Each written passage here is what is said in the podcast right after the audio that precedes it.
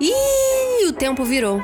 A gente deveria viver num mundo em que as relações ecológicas pautam as relações econômicas e não Não adianta a gente se dizer feminista e ter práticas que possam violentar outras mulheres, outras espécies ou violentar a natureza. Então, Muitas viroses emergentes, fruto só ligado a desmatamento mesmo. A Amazônia é uma biblioteca de Alexandria cujos livros nós estamos permitindo que se toque fogo. Sim. Pensar a ecologia é pensar as formas de relação, de produção, do comer, do nutrir. A revolução será divertida ou ela não será.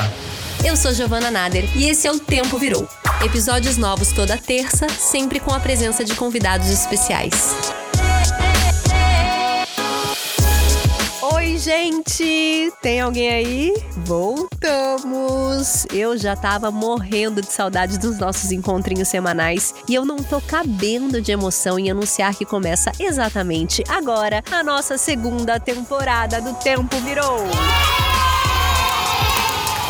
primeira conta com 30 episódios. Quem ainda não ouviu tudo, corre lá que está disponível em todas as plataformas. E para esse 2021, a gente preparou muitas novidades. Sim, a pausa serviu para a gente pensar e discutir bastante, buscando sempre aprimorar o conteúdo disponibilizado por aqui. Tem muitos temas novos, convidados especiais, e a ideia é pisar ainda mais fundo na missão de expandir a nossa conscientização ecológica, claro, tentando sempre falar também para fora da nossa bolha. E vocês sabem que isso não é uma tarefa fácil, né? Muito pelo contrário. Tem que ter muita sabedoria. A gente sempre fica na dúvida sobre a forma de abordar o assunto, como achar o tom exato entre a urgência e a leveza, também tão necessária nos dias de hoje. Essa coisa de ter um discurso acolhedor, atrativo, didático é importante. Então eu achei que seria legal a gente começar trazendo essa discussão para a vida das pessoas, para mostrar como que todos nós, uns mais, outros menos, já estamos sendo impactados pela destruição ambiental. E a gente costuma pensar logo de cara né, nas catástrofes naturais que afetam a vida de milhões de pessoas todo ano. Mas existem muitas outras maneiras da degradação ecológica impactar a vida da gente. E aqui é fundamental a gente considerar os recortes de gênero, classe e raça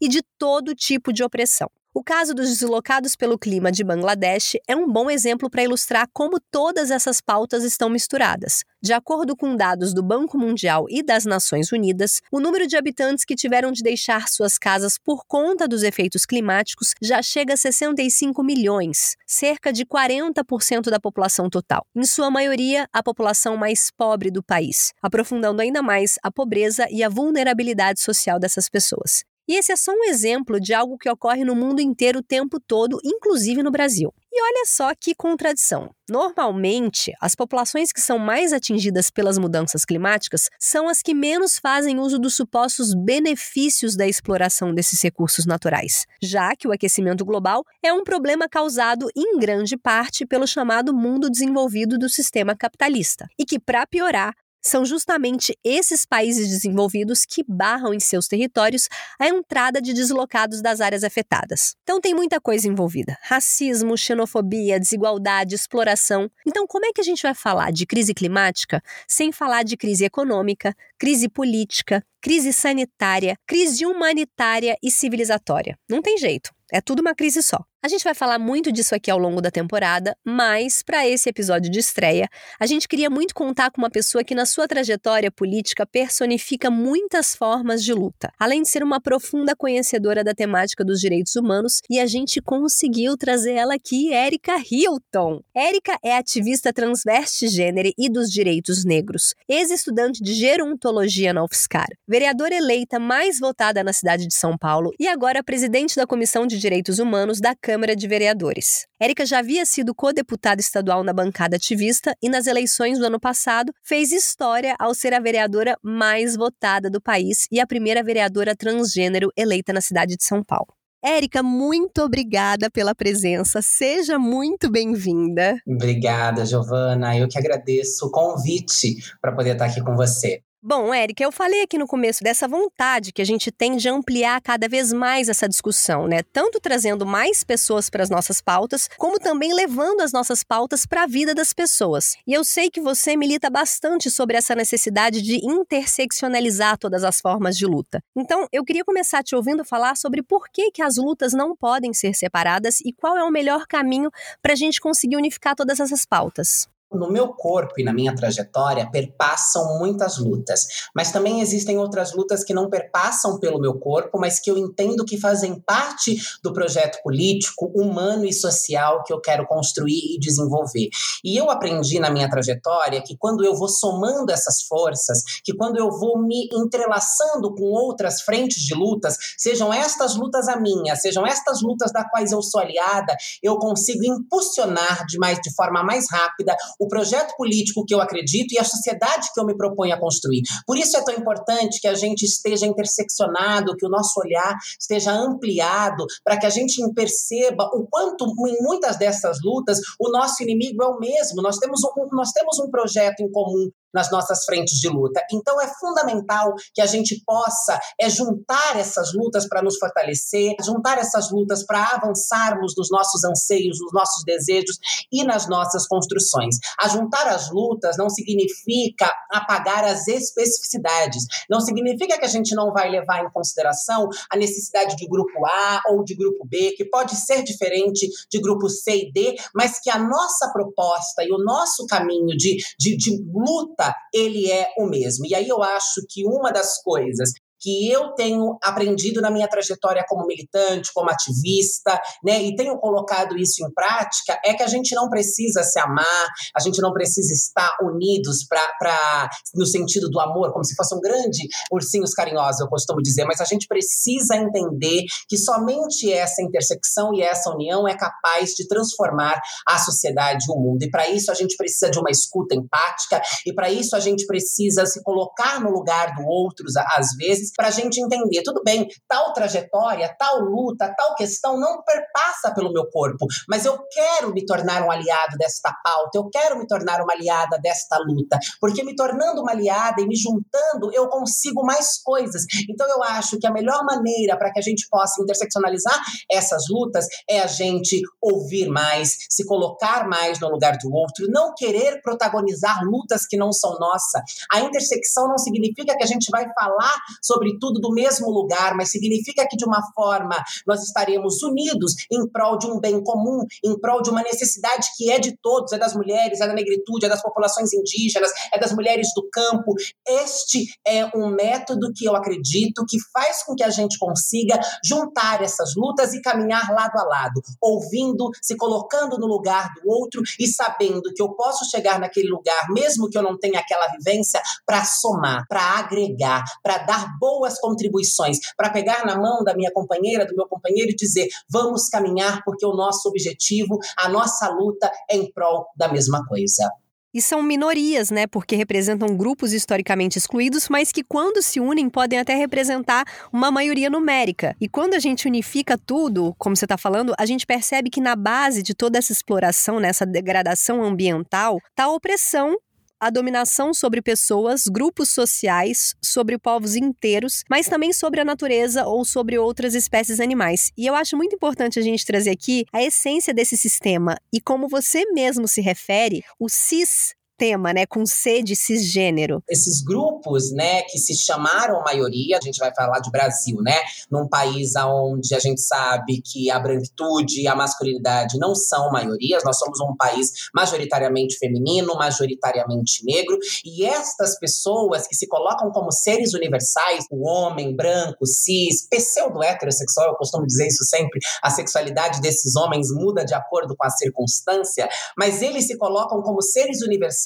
numa tentativa de dominação de tudo. Eles querem dominar a terra, eles querem dominar a língua dos povos, eles querem dominar os corpos, eles querem dominar a natureza, colocando tudo isso a serviço deles, a serviço do capital dele e gerando uma desigualdade, uma destruição ambiental, humana, social, política tão devastadora que agora nós estamos fazendo um sentido contrário. Nós estamos mostrando que nós não podemos permitir que a natureza, que as vidas animais sirvam e estejam a servir isso, desde que se pensou universal e vá dominando tudo a ponto de acabar com a humanidade sem ar, sem água, sem vida, sem, sem fauna, flora, não, vai, não existe vida, né? A gente tem visto isso cada vez mais e nós também estamos numa luta para deixar de sermos dominados por este que sempre dominaram a política, a intelectualidade, a filosofia, os canais midiáticos, enfim, essa hegemonia que se, que se, que se transformou a partir deste ser que se pensou universal, colocando todos os outros como inferiores, como submissos,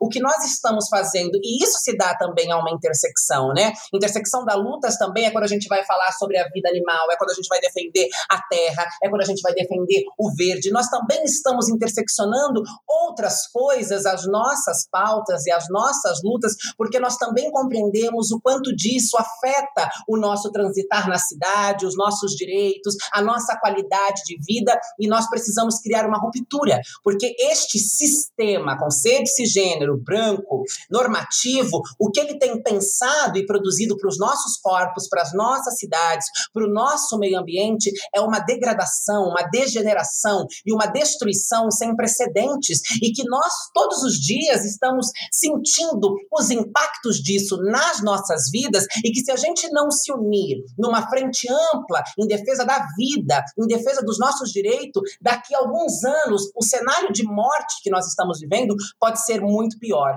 Então, esta visão que a gente tem e essa necessidade da intersecção se dá por uma única necessidade, a necessidade de ter vida, a necessidade de existir. Nós não queremos mais coexistir, nós queremos existir. E a gente tem atualmente né, a representação mais bizarra e assustadora desse sistema, que não fazem nem questão de esconder que são representantes desse sistema, né? Bolsonaro, Salles, aí no meio ambiente. E a gente passa o dia pedindo, não sem razão, fora Salles, fora Bolsonaro, mas é importante dizer também e lembrar que grande parte da poluição da degradação ambiental, né, ou melhor, na forma como ela se expressa na vida das pessoas, no dia a dia das pessoas, da desigualdade ambiental, do racismo ambiental, tudo isso está muito relacionado com a cidade também, sobretudo os grandes centros urbanos, porque é lá que estão presentes as grandes indústrias, né, é lá que são manejados os resíduos sólidos, os recicláveis, e é lá que está a maior parte da população. E eu queria saber de você, como vereadora na maior cidade da América Latina, que é uma selva de concreto erguida sobre rios, extremamente poluída e desigual igual. Como que você vê a questão ambiental a partir dessa perspectiva da cidade, do direito à cidade, né? Principalmente no que diz respeito aos direitos que são negados a essas pessoas. Eu vejo isso de uma forma muito triste. Você colocou muito bem. Estar em São Paulo é enxergar por uma ótica e por uma perspectiva distante o quanto essa invasão da indústria, dos prédios e etc. foi empurrando, né? A gente está num momento aqui na Câmara Municipal, a gente não chegou neste momento, mas esta é uma legislatura que terá que discutir o plano diretor de São Paulo, né? O plano diretor que a gente vai entendendo como tecnocrático, como uma coisa que nasce ali no período da ditadura, para ir colocando realmente as pessoas negras, as pessoas pobres para as margens da cidade, para que elas venham para o centro apenas para trabalhar, para produzir uma mão de obra e construindo em cima de terras, em cima de rios, em cima de lugares que dariam talvez para a gente sobreviver uma cidade verticalizada e uma cidade cidade verticalizada que só tem acesso quem tem certo poder aquisitivo. E quem não tem esse poder aquisitivo vai ficando para as margens e aí vai enfrentando dificuldade com saneamento básico, com a alimentação, com a qualidade de vida, com o direito à cidade, porque aí a gente pode entrar na questão da tarifação, a gente pode entrar na questão da dificuldade de chegar até a cidade quando você está às margens e de uma maneira pensada. A cidade de São Paulo, ela é construída e ela é planejada a segregar, a discriminar, a empurrar os mais pobres, a empurrar as classes, as populações indígenas, o povo negro, a destruir a historicidade dessas pessoas no território paulistano, né? A gente percebe isso quando a gente olha para esta selva de pedra e vê o quanto que ela vai se construindo de uma forma vertical para as elites, para a burguesia, para quem pode acessar, para quem pode comprar, para quem pode consumir. Então é desta maneira e agora inclusive quando a gente vai discutir um plano diretor que é excludente, que, que, que enfim, tudo que que representa o plano diretor da cidade de São Paulo, a gente percebe o quanto nós precisamos dar uma grande batalha para fazer com que esta cidade, a maior cidade da América Latina, a cidade mais rica do país, tenha uma melhor redistribuição de sua renda, tenha uma melhor redistribuição de sua qualidade de vida. Aliás, que a qualidade de vida aqui não é muito boa de um modo geral, mas a gente sabe que para os mais pobres e para os mais afastados, essa qualidade de vida piora drasticamente. Então é dessa perspectiva, é desta forma que eu percebo o direito à cidade para os grupos mais pobres, para os mais minorizados, dentro desta selva de pedra que vai se construindo, a, a fim de entregar somente uma produção enlouquecida, de um capital enlouquecido, sem valorizar a terra, sem valorizar a vida, sem valorizar a sua história, só em prol de um lucro, lucro, lucro, lucro, lucro, lucro, e gerando tudo isso que a gente vê na cidade de São Paulo. E é importante a gente falar também tudo isso que você está falando, que está muito ligado à desigualdade ambiental, né? Porque a gente pensa muito na desigualdade de renda. Mas se a gente pega duas famílias que vivem com a mesma renda, mas uma tem acesso à água tratada, esgoto, coleta de lixo, limpeza urbana, e a outra não, né? Então é óbvio que isso vai fazer diferença para considerar a desigualdade numa visão mais geral. E só um detalhe sobre o plano diretor, né? É que o plano diretor ele, ele se dá por cores em cada território. Então, por exemplo, é, Jardins, Morumbi, no plano diretor ele é um lugar como residência residencial e ele tem as, o seu zoneamento, vamos, vou dar a, a, os termos corretos, os zoneamentos da cidade. E esses bairros mais pobres, esses bairros que não estão dentro destes zoneamentos residenciais, esses bairros têm dificuldade de conseguir água encanada, de conseguir iluminação, de conseguir que passe a coleta do lixo. Tudo isso está dentro de um plano desigual das cidades. Total. E aí eu anotei aqui um dado da OMS que diz que a cada real investido em saneamento, nove reais são economizados em gasto com saúde. E claro que esse dado servia mais para um contexto pré-pandemia, né? Mas isso faz a gente se questionar por que, que os investimentos em saneamento básico nunca são prioridade, né? Principalmente nas periferias que mais sofrem com isso.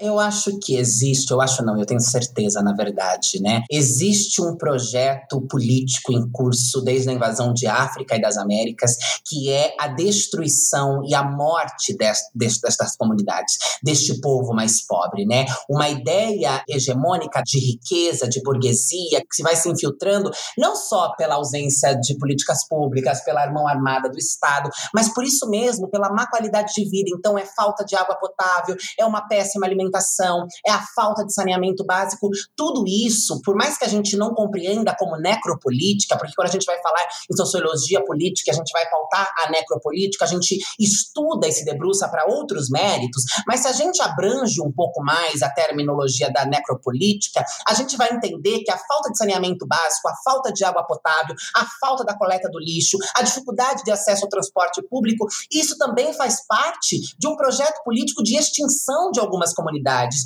de morte lenta de algumas comunidades. Porque a gente vai pegar, por exemplo, doenças crônicas que são mais presentes na população negra. Isso está ligado exatamente a isso que você está dizendo: a falta de saneamento, a falta de acesso à saúde, a má qualidade de alimentação. Então, eu percebo essa falta de investimento, não só no saneamento básico, mas em tantas outras questões ligadas à cidade, como parte da necropolítica. E a gente sabe que o Estado tem um papel central nesse processo, mas pelo que eu tenho acompanhado dos poucos projetos inovadores que a gente vê sendo implantado por aí, nas cidades, né, nesse quesito ambiental, os projetos eles contam com um forte engajamento da sociedade civil, tanto no planejamento quanto na preservação, no manejo, né? Um, os canudos aí é um bom exemplo, que foi uma iniciativa da sociedade civil que pressionou os governantes pela aprovação da lei. Como que você vê o papel da sociedade incluída nessa mudança das cidades? Eu acho que a sociedade tem começado a sentir cada vez mais os impactos de um respeito pelo meio ambiente, de uma falta de respeito, na verdade, pelo meio ambiente, desse tanto de construção, de poluição, de morte aos rios, de morte à natureza, que ela está começando a entender que não basta só ter bons edifícios, não basta ter grandes fábricas, não basta só o lucro. Só o lucro não preserva a vida, não haverá vida se a gente não pensar nas questões ambientais, se a gente não pensar que a nossa vida está interligada diretamente ao meio ambiente, à natureza, nós somos parte da natureza, nós fazemos parte desse grande organismo que é a natureza. E eu percebo que, ainda que de forma inconsciente para alguns setores da sociedade, muita gente tem consciência, é ativista, militante, né, trabalha e atua diariamente dentro desta causa, mas tem muitas outras pessoas que só estão vivendo e sentindo esses impactos. E ao sentirem esses impactos, né, a crise hídrica, a má qualidade do ar, enfim, são inúmeros os relatos que a gente poderia dar de como a sociedade tem percebido estes impactos. E aí eu percebo que quando a discussão chega, seja no que diz respeito aos canudos, a, a, a territórios mais verdes, a preservação de, de mais árvores, as pessoas estão começando a compreender isso, e este é um papel importante, porque a sociedade civil compra um papel muito importante. Se a sociedade civil compreendesse e tivesse noção da força que ela tem, talvez nós tivéssemos um processo político diferente, porque os políticos se sentem muito autorizados porque eles trabalham em cima dessa ignorância de boa parte da sociedade, de não entender o poder que tem sobre as mãos. E eu acho que este é o papel fundamental da sociedade civil. Quando ela compreende o, poder que ela tem nas mãos, quando ela se indigna com certa situação e ela diz: não, para, a gente não vai aceitar que derrube essa área verde, a gente não vai aceitar que se contamine este rio, a gente vai se mobilizar, a gente vai se engajar, a gente vai fazer protesto, manifestação, vai procurar vereadores, deputados, senadores, vamos movimentar as nossas bases para preservar o pouco que nós temos. E isso é importantíssimo, porque quando há apelo popular, quando as pessoas não estão confortáveis com aquela situação, é muito mais difícil da política de, de distinção distinção, de um, de, de um projeto, de das grandes empresas avançarem contra certa, certos lugares e certas pautas. Então, é fundamental, imprescindível e de suma importância este despertar e essa participação da sociedade civil. O poder emana da mão do povo. O povo tem o poder, o povo é quem vai às urnas, o povo é quem mantém as fábricas operando. As pessoas precisam se conscientizar deste poder que elas têm nas mãos para que a gente possa ir construindo uma sociedade mais equânime e não só pautada nos interesses de uma casta. Essa casta não pode mais dar as normas, porque esta casta está muito bem, eles criam ar de não sei da onde, eles tiram água não sei da onde, eles acham que o dinheiro deles compram tudo. Quem sofre é a sociedade civil, a maior parcela da população que não está dentro daquele nicho de 2, 3% das pessoas mais ricas do nosso país. E quando estas pessoas compreendem a gravidade das coisas, se engajam nas questões, nós temos um poder revolucionário muito grande. E ainda falando sobre essa participação popular, eu queria que você divulgasse aqui o seu manifesto Gente é para Brilhar, que contempla tudo isso, né, que a gente falou: justiça social, fim da exploração, engajamento da sociedade civil. Enfim, fala um pouco pra gente do manifesto e como que os nossos ouvintes podem se engajar nessa. Olha, o Manifesto Gente é para Brilhar nasceu na campanha de 2020, né? A vereadora para a cidade de São Paulo. Ele foi construído e escrito às várias mãos, né? As pessoas podem acessar www.genteaprabrilhar.com.br e ele é um manifesto que fala exatamente desta cidade e desta sociedade para todos, né? Uma sociedade sem desigualdade, sem discriminação, uma sociedade mais plural, mais diversa, que valorize a vida, que valorize a democracia, que valorize a terra, o meio ambiente, as raças, as etnias, porque ele foi pensado, assim como é pensado o meu projeto político, né? Eu sou uma mulher negra,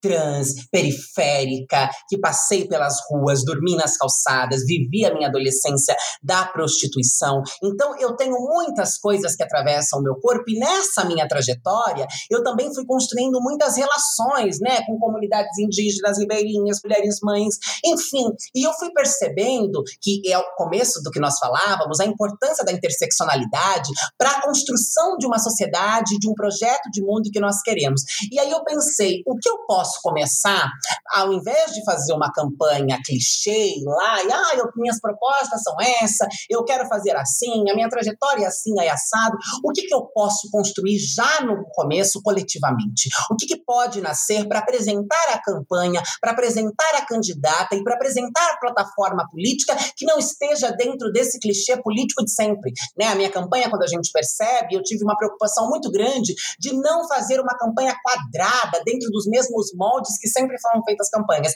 E aí nasce o manifesto Gente é para Brilhar, né? Porque a gente entende que as pessoas estão muito sufocadas, né? Seja pelas fumaças da cidade, seja pela falta de condição de vida, seja por uma série de coisas, de questões. Nós estamos ofuscados em nosso brilho. E a humanidade, a sociedade, as pessoas, essa gente que eu digo, pode ser muito melhor do que essa destruição, pode ser muito melhor do que essa, do que essa competitividade desenfreada, maluca, em prol do lucro. E aí nasce o Gente é para Brilhar. E Gente é para Brilhar está impermeado em uma série de coisas que estão tudo lá escrito no manifesto sobre quais são as necessidades que nós, enquanto humanidade, enquanto população, temos para que nós possamos brilhar, para que nós possamos viver, para que nós possamos existir. E existir, como eu disse, existir de fato, ser e existir, não mais coexistir, não mais uma subrepresentação, não mais sobreviver. Nós queremos existir e nós queremos viver.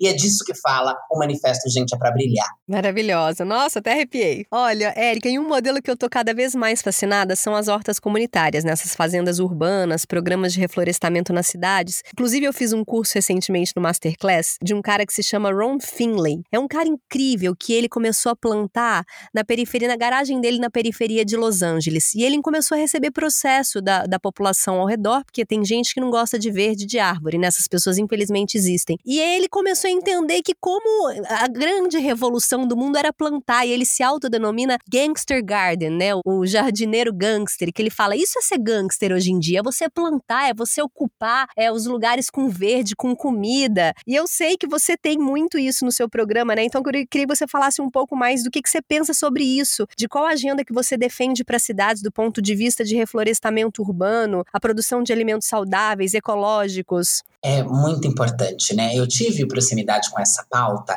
ainda enquanto co-deputada, quando eu fui responsável, auxiliei, na verdade, a construção de uma horta coletiva no bairro onde eu cresci, na periferia de Itu, né? Algumas pessoas que lá moravam queriam construir, tinha um terreno enorme, vazio, que estava sendo utilizado para descarte de lixo, então, né, gerando barata, sujeira, fogo, uma série de coisas. E um grupo de moradores moradores disseram: por que, que a gente não pode plantar aqui? E a gente vai se organizando para reflorestar esse lugar e para fazer uma alimentação saudável para esta comunidade e vender num preço acessível. E quando o projeto chegou até mim, eu achei fantástico, porque eram mulheres negras, pobres, não da área do meio ambiente, não, não voltada para as hortas comunitárias, não tinha nenhuma experiência com isso, mas tinham conseguido elaborar um projeto tão sensível e tão importante para aquela região que eu fui até Itu muitas vezes me reunir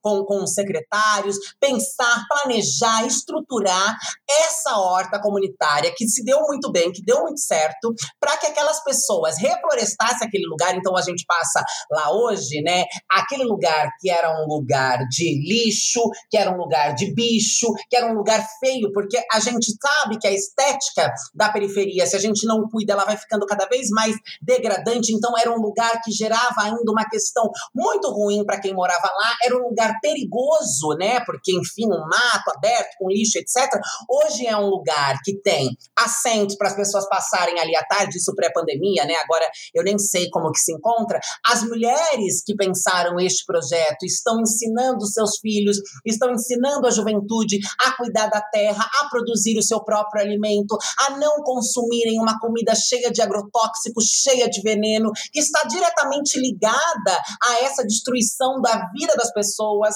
né? Então, para mim, é muito lindo, muito importante e, e é um contragolpe mesmo nesse sistema. O sistema está dizendo para nós, populações negras e pobres e trabalhadora, que nós vamos trabalhar para consumir o que dá, comprar uma comida completamente envenenada, morar no pior barro, morar nas piores condições e nós estamos a partir da dessas hortas comunitárias, a partir deste plantar, estamos dizendo: nós queremos uma melhor qualidade do ar, nós queremos uma melhor qualidade de alimentação e nós podemos também produzir. A terra, ela dá o fruto se a gente cuidar dela. Por que, que precisam fechar a terra? Por que, que a terra precisa ser de alguém? Então, eu acho as hortas comunitárias uma coisa fantástica, porque além de trazer uma melhor qualidade de vida, uma melhor alimentação, ainda engaja as suas comunidades, ainda faz que as suas comunidades, onde elas são pensadas e construídas, tenham interesse pelo cuidado da terra, se interessem mais pela alimentação, tenham paciência, né? A gente percebe o quanto pode parecer uma doideira, mas não é.